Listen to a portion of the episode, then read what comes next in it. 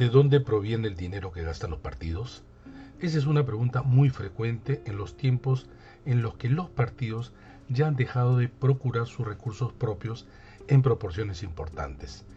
El dinero viene de fuera, de fuente privada y pública, como en la mayoría de los países.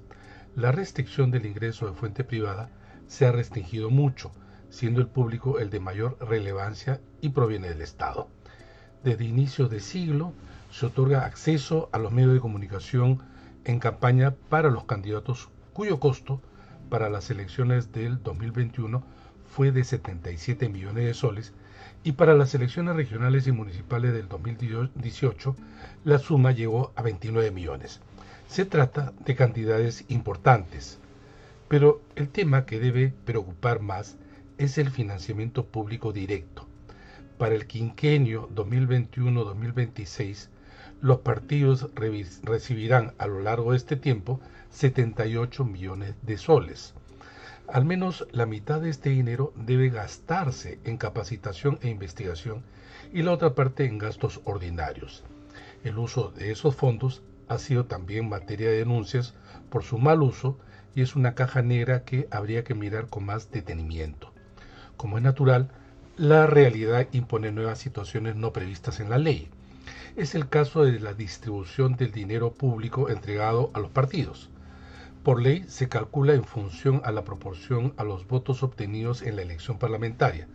De esta manera, durante este quinquenio, Perú Libre recibirá más de 10 millones, Fuerza Popular 9 millones, Renovación Popular y Acción Popular 8 millones entre otros siendo el que menos recibe el Partido Morado con 6 millones de soles. El dinero lo recibe el partido y no la bancada. Aquí empieza el primer problema. Avanza País, por ejemplo, recibirá poco más de 7 millones, pero no tiene un solo congresista. Los que pertenecen a la bancada no son miembros de dicha organización y el propio candidato presidencial Hernando de Soto renunció al partido. El caso de Juntos por el Perú es parecido Tan solo uno de los cinco miembros pertenece al partido e incluso la bancada ha cambiado de nombre, ahora se llama Cambio Democrático. La situación adquiere mayor preocupación al observar, por ejemplo, que a Fuerza Popular, que había obtenido 73 congresistas en el 2016, al momento de disolverse el Parlamento en el 2019, se había reducido a 44.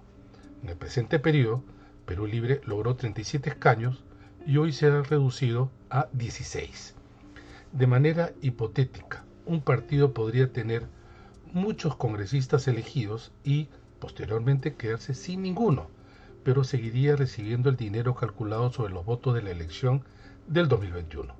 Es que la falta de cohesión interna y relación entre congresistas y partido es sumamente débil. Esto es más claro si se tiene en cuenta que ya 33 parlamentarios un cuarto del total de miembros del Congreso han dejado su bancada de origen. La norma, como sucede en otros países de la región, está pensada para, partidos que tienen cierta estabilidad. El nuestro ha llegado a niveles extremos, como muestran los números. No se puede seguir entregando el dinero público a organizaciones que pierden con facilidad sus congresistas o que sirven en gran parte de vientres de alquiler. Es necesario replantear la distribución esta no debe originarse en los votos obtenidos, sino en los escaños que se logra. Y cada año se debe ajustar dicha distribución. Si un partido pierde curules, pierde dinero público. Esto no arregla la relación bancada-partido, pero al menos este último no llena sus arcas de manera tan fácil como la forma como lo despilfarra.